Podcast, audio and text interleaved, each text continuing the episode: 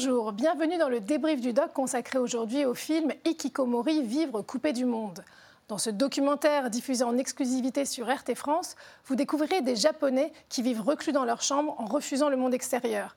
On les appelle les ikikomori. Ils sont 700 000 au Japon. Il y en a un peu dans le monde, mais pas tant que ça. C'est un phénomène plutôt japonais. Et pour nous parler de cet enfermement qui se double souvent d'une addiction aux écrans, je reçois le psychiatre Serge Tisseron.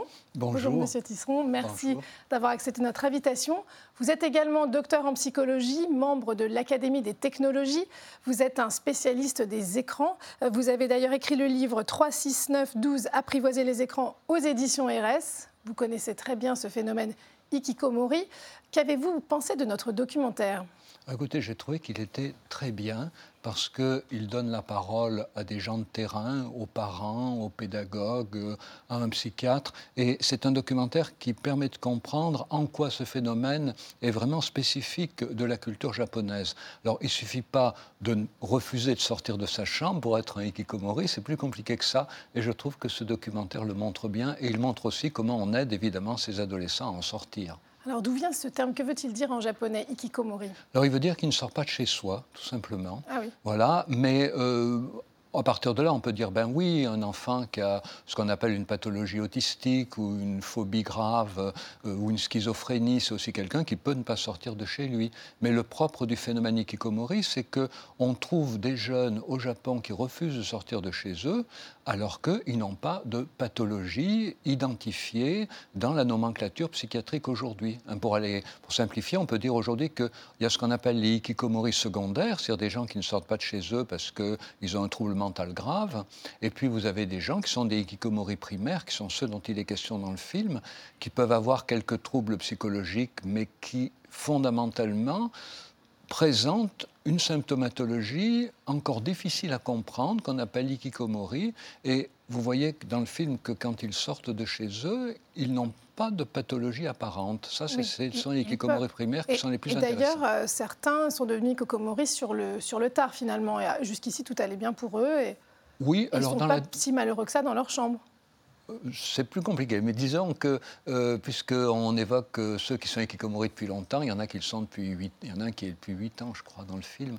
Et euh, il faut comprendre qu'on ne parle pas d'ikikomori si la personne a moins de 12 ans, et il faut qu'elle soit depuis plus de 6 mois dans sa chambre. Ah, c'est comme ça qu'on caractérise, c'est 6 mois. Mais dans sa chambre, ça ne veut pas dire qu'elle reste toujours dans sa chambre. Certains demandent que leurs parents leur passent leur plateau repas, mais d'autres, comme dans le film, sortent de leur chambre, vont euh, aux repas familiaux, et même certains peuvent parfois sortir de chez eux, aller faire des courses, aller au restaurant.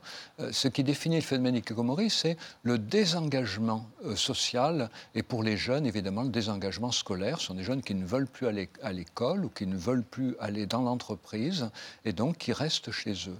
Voilà, qui, qui, qui coupent les liens finalement. Mais on, éventuellement, de temps à autre, ils peuvent avoir quelques activités normales. C'est ce que, c'est ce que vous dites. Apparemment normal, c'est ce qu'on voit dans le film, euh, lorsqu'ils se retrouvent euh, dans des sortes de clubs de loisirs hein, créés par euh, le psychiatre qu'on voit dans le film. Moi, j'en connais un autre, s'appelle le professeur Suzuki, qui crée aussi ce genre de structure, et pour permettre aux Ikikomori de se resocialiser. D'accord. Alors on va regarder un premier extrait euh, du documentaire euh, Ikikomori Vivre coupé du monde. Le jeune Ito, un jeune japonais, n'est pas sorti de sa chambre depuis plusieurs mois. Il va décrire son quotidien un peu toujours le même entre sommeil et ordinateur. On regarde. Ces derniers jours, je me lève vers 16-17 heures et je me couche une douzaine d'heures plus tard. C'est ce qui me semble. Oui, je me réveille, j'ouvre les yeux, mais je n'ai pas assez de force pour sortir du lit. Je n'essaie pas d'aller dehors. Je vis dans cet environnement depuis ma naissance. Tout est à moi ici. D'ailleurs, avant j'étais bien ici. Aujourd'hui, cette chambre est devenue une sorte d'abri pour moi. Il y a un lien inextricable entre cette chambre et moi. Je veux avoir quelque chose qui est uniquement à moi. Un espace qui m'appartiendrait à moi tout seul.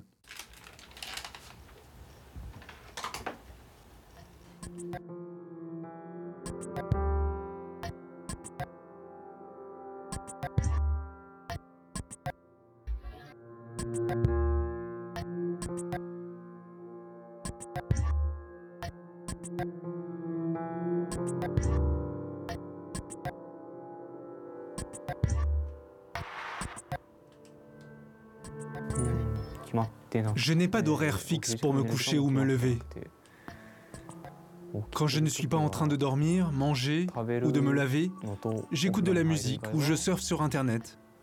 Je joue à des jeux vidéo voilà, en gros, ce que je fais. Je ne suis pas vraiment intéressé par le monde extérieur. Un jeune japonais qui vit reclus dans sa chambre comme 700 000 autres jeunes au Japon. Euh, dites-nous quand est apparu ce phénomène? Alors, euh, d'abord, je voudrais signaler qu'il y a quelque chose qu'on voit bien dans cette séquence sur laquelle il faut insister, c'est que les hikikomori ne sont pas des fadas de jeux vidéo. Ce pas des gens qui passent tout leur temps dans leur chambre, scotchés à l'ordinateur, à jouer aux jeux vidéo.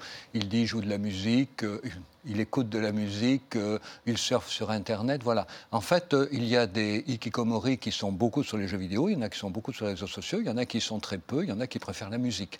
Donc il faut surtout bien dissocier hikikomori et ce qu'on appelle aujourd'hui addiction, aux jeux vidéo. D'accord. Voilà. Alors à quel moment c'est apparu? Mais c'est apparu au moment de la grande crise économique japonaise. Il faut comprendre que au Japon, la pression scolaire est extrêmement forte, mais les parents s'endettent souvent à vie pour que leurs enfants fassent des études. Mais en contrepartie, les enfants enfants, moyennant ce système scolaire très exigeant, sont assurés d'avoir un métier et d'entrer dans une entreprise qui les gardera jusqu'à la fin de leur jour. Alors, la grande crise économique japonaise, il y a une quinzaine d'années, a brisé ce système, c'est-à-dire que pour la première fois dans l'histoire du Japon de l'après-guerre, il y a une génération qui avait cru avoir son emploi à vie et qui n'en a pas eu.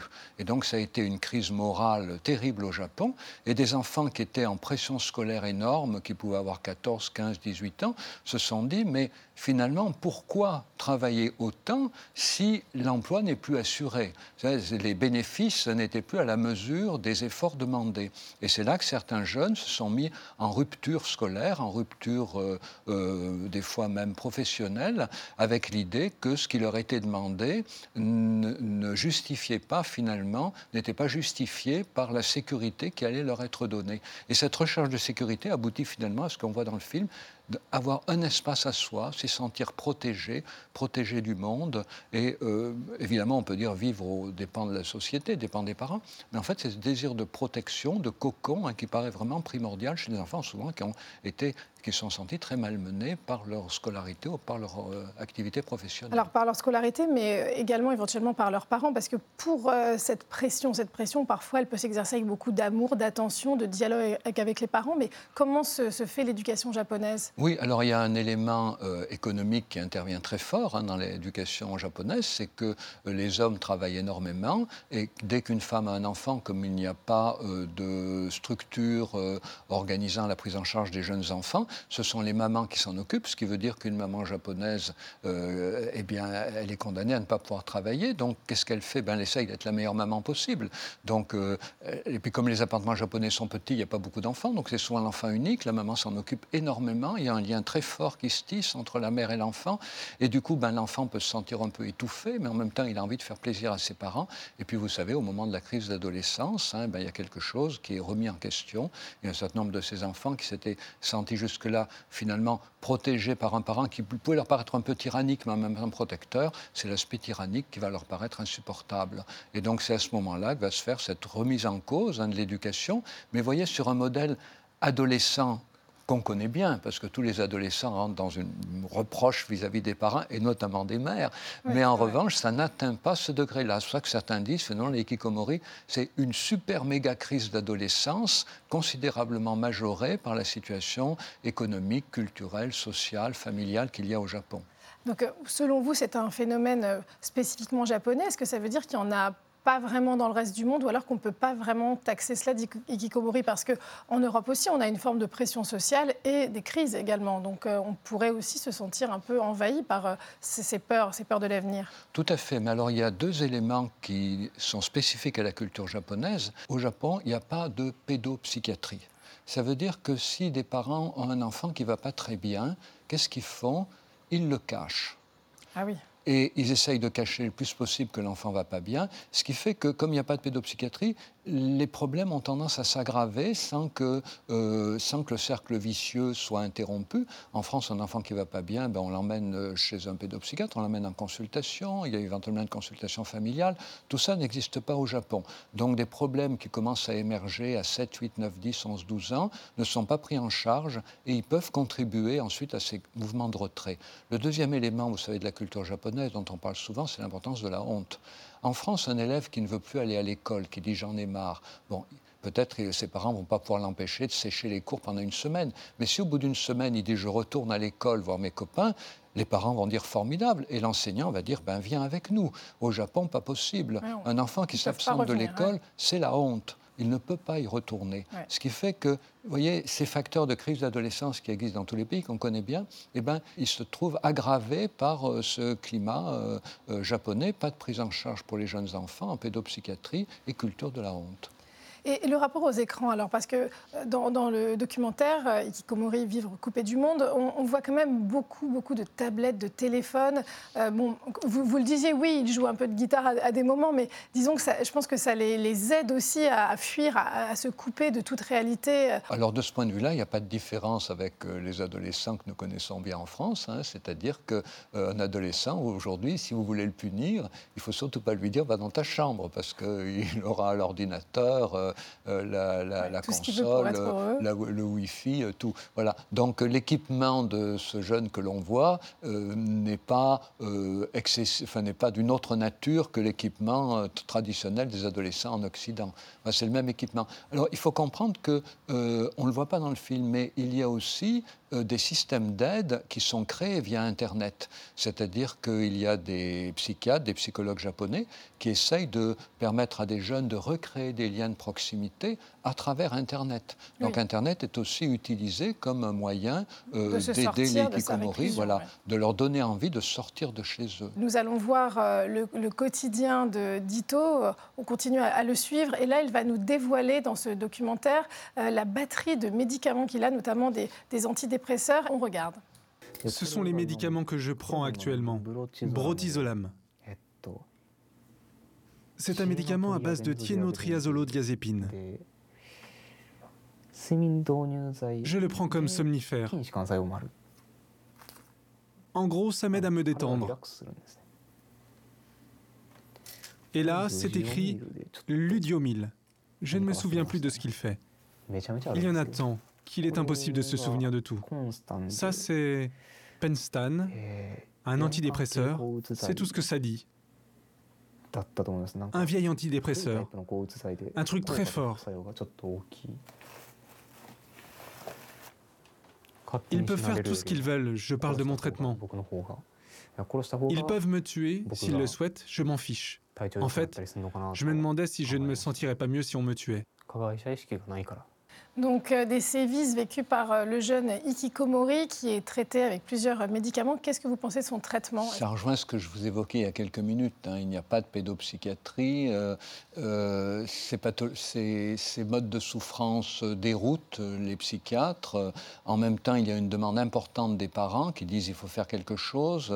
et dans la mesure où la question de l'organisation familiale, du passé de l'enfant n'est pas prise en compte, en d'autres termes, dans la mesure où il n'y a pas de psychothérapie qui a mis en place, ni individuel pour le jeune, ni familial, qu'est-ce qui reste? Il reste évidemment les médicaments. Vous savez, le problème des médicaments, c'est que euh, quand un malade commence à avoir des médicaments, le jour où il va mieux, on dit « on touche pas aux médicaments, le traitement marche », et le jour où il va plus mal, on dit « il va plus mal, on augmente le traitement ». Et c'est comme ça qu'au bout de quelques années, des patients peuvent avoir des listes de médicaments hallucinantes, ce qui paraît tout à fait son cas. Mais cette liste de médicaments est plus euh, la preuve de l'incapacité des psychiatres japonais à s'occuper des patients et Ikikomori plutôt que le signe de la pathologie grave qu'aurait ces Ikikomori. Mais pourtant, il y a aussi, j'imagine, des Ikikomori qui ont des pathologies, donc elles peuvent être de, quelle nature? Oui, alors on, peut trouver bien sûr des Ikikomori qui ont des signes phobiques, hein, c'est-à-dire ils ont de la difficulté, ils ont peur de sortir de chez eux. On peut en trouver euh, qui peuvent avoir des signes psychotiques, mais euh, encore une fois, si on, a inventé un mot spécial pour désigner les hikikomori, c'est parce qu'il existe des hikikomori qui n'ont aucun de ces symptômes. Et d'ailleurs, c'est assez spectaculaire dans le film, quand on les voit sortir de chez eux, on a l'impression d'adolescents ou de jeunes adultes tout à fait normaux, ils plaisantent, ils rigolent. Il n'y a pas dans ce qu'on voit de signes relevant de la psychose ou de la phobie. Hein. Ils, paraissent, ils paraissent aller bien, mais euh, après des mois ou des années où ils s'étaient retirés chez eux. Il y a des, centres de, thérapie qu'on voit dans, ce documentaire. Euh, comment ça se passe en fait? Il y a des, réunions quand, euh, des psychiatres japonais vous en ont parlé. Ça, se passe bien? C'est vraiment facile de, de les traiter? D'abord, il y a des contacts via Internet, mais il faut bien comprendre que si vous voulez qu'un Ikikomori fasse quelque chose, il faut comme le dit un fameux slogan, le prendre comme il est, venez comme vous êtes. C'est-à-dire, euh, il ne faut pas qu'on dise au Ikikomori, ça serait bien que tu fasses ça. Vous êtes sûr qu'il ne le fera pas. Il faut bien comprendre que l'ikikomori, c'est quelqu'un qui fondamentalement veut se retirer du système de compétition permanente qui fonctionne au Japon. Donc si vous lui dites, par exemple, si vous quittez la maison, vous dites, bah, si tu fais la vaisselle, on t'aura une récompense, il la fera jamais. Hmm. Si vous dites rien, peut-être qu'il va la faire. Donc euh, ce qui caractérise le traitement du Ikikomori, c'est de lui proposer des activités social, mais sans aucun esprit de compétition. et ça, c'est complètement en rupture avec la culture japonaise, et même d'ailleurs euh, avec toute une partie de la culture aussi qui existe en France, ou même le système scolaire, où quand un enfant réussit, il est récompensé. Non, le Hikikomori, s'il réussit, sa récompense, il ne l'a qu'en lui-même. Vous savez, on rejoint un petit peu les préceptes euh, de l'éducation Montessori. Ah ben, c'est, tu dois être drôlement content d'avoir réussi. Voilà. Mais pas du tout, tu vas avoir une récompense, tu vas avoir une bonne note, tu vas avoir un bon boulot, surtout pas. Et est-ce que les pouvoirs publics japonais ont pris la mesure de ce phénomène parce que 700 000 personnes, je ne sais pas si exactement on peut les comptabiliser comme ça, mais en tout cas c'est énorme. Et puis c'est un vrai poids mort pour l'économie du pays euh, également. Oui, alors ils en ont pris la mesure. Hein. C'est pour ça qu'il y a maintenant des travaux pour savoir comment les prendre en charge. Mais il ne faut pas oublier aussi que euh, les parents ne sont pas toujours euh, euh, du côté des thérapeutes parce que certains parents qui vieillissent voient aussi plutôt d'un bon oeil le fait qu'un de leurs enfants qui reste à la maison pourra peut-être s'occuper d'eux quand ils seront vieux. Donc, si vous voulez, le problème est compliqué. Vous savez qu'au Japon, la prise en charge des enfants est un problème différent de chez nous. La prise en charge des personnes âgées est aussi un vrai problème. Et avoir un jeune qui reste à la maison, euh, ça peut être une manière euh, d'assurer ses vieux jours aussi. Est-ce qu'en France, il y a quelque chose un peu d'équivalent ou d'approchant, puisque vous, vous, dites que c'est spécifiquement japonais, mais on, peut très bien imaginer aussi que, des personnes, euh, des, des, jeunes gens, se, vivent reclus un peu dans leur chambre ou dans leur maison en France. Vous en rencontrez? Qu'est-ce oui, qu'ils vous disent? toutes les conditions sont réunies, sauf une. Enfin, je veux dire, toutes les conditions sont réunies. On n'a pas de crise économique majeure, mais on pourra en avoir une avec le développement de la robotique. Voilà, on ne sait pas ce qui peut arriver. Mais en revanche, il y a une condition qui n'existera jamais et qui existe au Japon, c'est qu'en France, il y a un réseau de pédopsychiatrie extrêmement développé. Et les parents n'ont pas non plus la culture de la honte. Quand un enfant va mal, les parents s'adressent facilement euh, euh, aux psychologues scolaires qui les renvoient à une consultation d'hygiène mentale, une prise en charge. Il y a les maisons des adolescents. Donc, il y a un, il y a un maillage euh, social en France, psychosocial, qui fait que quand un enfant va mal, il attire l'attention de son enseignant, de ses parents, et il est pris en charge. Et ça, à mon avis, c'est un élément majeur pour dire que euh, des enfants peuvent être tentés de s'engager dans l'opposition Ikikomori, mais euh, très vite, le système de prise en charge feront que les choses ne s'aggraveront pas comme elles s'aggravent au Et, et, le lien avec, avec les écrans, parce que je suppose aussi que pour, vous disiez, bon, il ne faut pas remettre ça sur le, dos des écrans, des réseaux sociaux, mais par exemple, ces Ikikomori vivent d'autant mieux, disons, leur réclusion, qu'ils ont à disposition toujours un flux d'images, des occupations, même des discussions virtuelles avec des personnes. Tout à fait, tout à fait, mais il ne faut pas confondre la cause et la conséquence. Alors, on a vu la même chose en France. Il y a quelques années, on pensait que les enfants qui ne voulaient pas aller à l'école et qui restaient chez eux à jouer aux jeux vidéo préféraient jouer aux jeux vidéo plutôt qu'aller à l'école. Et puis on s'est aperçu il y a quelques années que souvent, comme c'est indiqué dans le film, ces enfants avaient été victimes de harcèlement scolaire. Ils n'avaient pas pu en parler ni à leurs enseignants ni à leurs parents. Ils avaient refusé d'aller à l'école. Les parents n'avaient pas compris pourquoi parce qu'ils en expliqué. Et comme ils s'ennuyaient à la maison, ils avaient fini par se scotcher aux jeux vidéo. Donc à une époque, on pensait que c'était le plaisir de jouer aux jeux qui amenait la déscolarisation. Maintenant, on a renversé la causalité. On, on pense que c'est plutôt la déscolarisation sous l'effet du harcèlement, dont on prend aujourd'hui l'ampleur, hein, voilà, et c'est plutôt cette déscolarisation qui ensuite peut amener qu'un jeune se scotche aux jeux vidéo parce que chez lui il s'ennuie. Donc on voit la même chose avec les hikikomori. Il y en a qui s'engagent beaucoup, encore une fois, dans les jeux vidéo sur les réseaux sociaux, mais c'est une conséquence du choix de se déscolariser. Il y a un moment où ils ne veulent plus aller à l'école, ils ne veulent plus aller au travail, ils pensent que ça n'en vaut pas la peine.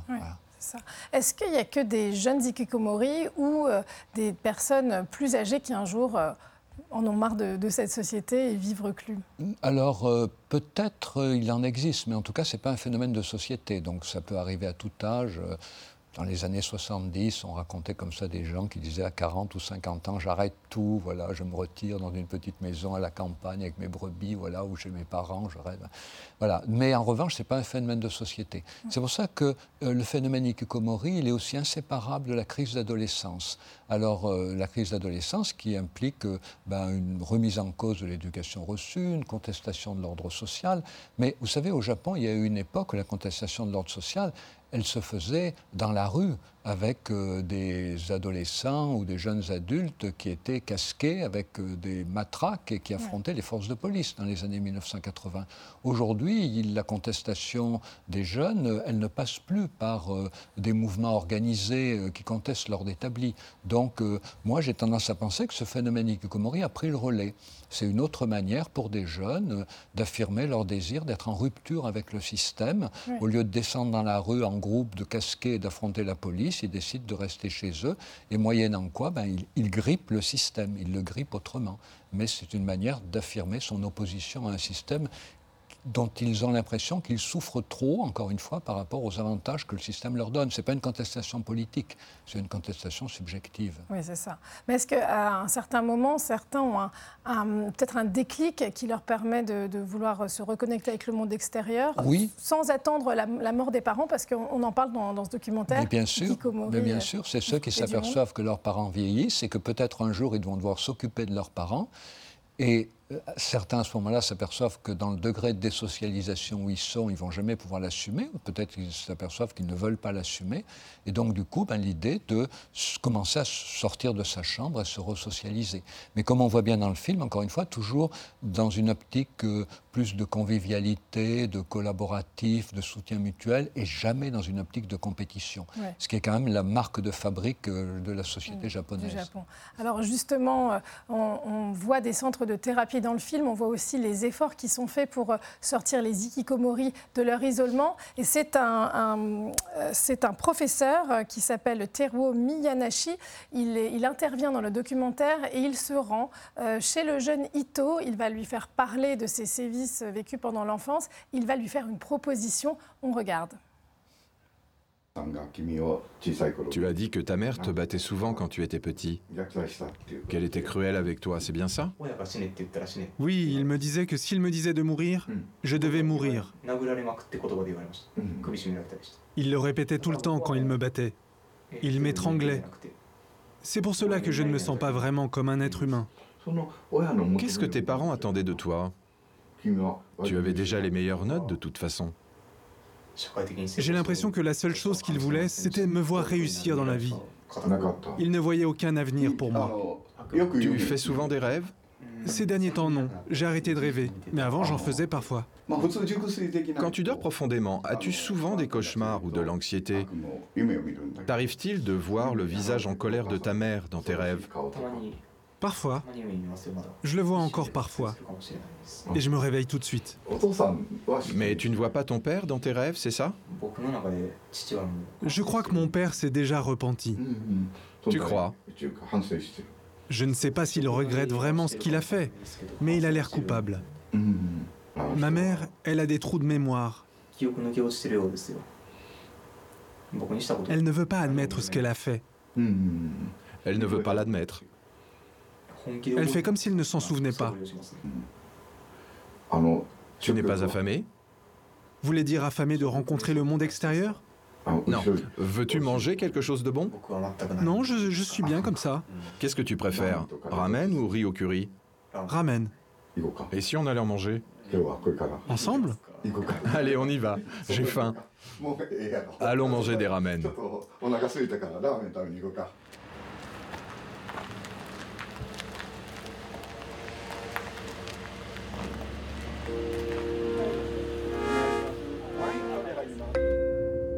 Bien sûr, il y a beaucoup de problèmes, mais je crois cependant que c'est un problème purement japonais, ancré dans nos particularités culturelles et sociétales. Je crois que cela fait partie des troubles mentaux propres à la jeunesse japonaise. Ils essaient de devenir comme tout le monde, mais ils n'y arrivent pas tout simplement. Donc des images finalement heureuses puisque le jeune Ikikomori se retrouve euh, dans la rue et ensuite au restaurant. Ça veut dire qu'on peut peut-être se guérir, enfin se guérir. Vous disiez que ce n'était pas forcément une pathologie, mais on peut sortir de cette réclusion et finalement sans dommage alors, ce n'est pas une pathologie identifiée comme telle. C'est-à-dire que elle, je ne crois pas qu'elle fasse partie aujourd'hui de la classification internationale des troubles mentaux. De toute façon, même si elle en faisait partie, c'est encore une pathologie qui est largement inconnue. Donc, euh, si vous voulez, le problème, c'est que euh, certains médecins disent qu'il faut absolument la considérer comme une pathologie. Mais d'autres médecins disent non, parce que si on a ça comme pathologie, on va essayer de régler les choses avec les médicaments. Donc, euh, ce qu'on voit bien dans le film, c'est que le psychiatre, il ne règle pas les choses avec les médicaments. Il règle les choses simplement en disant, ben voilà, t'es normal, eh ben, on va faire un truc normal, on va aller manger. Et moyennant quoi, le hikikomori qu'on considère comme normal, il se comporte normalement. Mais si vous avez affaire à quelqu'un qui vous dit Ah oui, tu sors pas de chez soi, tu sors pas de chez toi, c'est dur, je comprends, tu y arrives pas, on va te donner des médicaments, il sortira pas de chez lui. Donc, euh, ce qui est très bien montré dans le film, c'est que finalement, la meilleure manière de les rendre normaux, c'est de les considérer comme normaux. Et la meilleure manière de les rendre malades, c'est de les considérer comme malades. C'est pour ça qu'il y a tout un débat aujourd'hui sur la question d'intégrer ou pas l'ikikomori dans une pathologie. Et il y a ces deux écoles qui s'affrontent. Personnellement, vous avez compris, je suis plutôt du côté du travail de ce psychiatre. Je vous remercie beaucoup de nous avoir éclairé sur les ikikomori. Je rappelle que vous êtes donc Serge Tisseron, psychiatre et spécialiste de notre rapport aux écrans. Merci d'avoir suivi cette émission. Je vous invite à regarder le documentaire Ikikomori, Vivre coupé du monde sur euh, RT France en intégralité, sur euh, rtfrance.tv. À très bientôt. Merci de nous avoir suivis et restez avec nous sur RT France.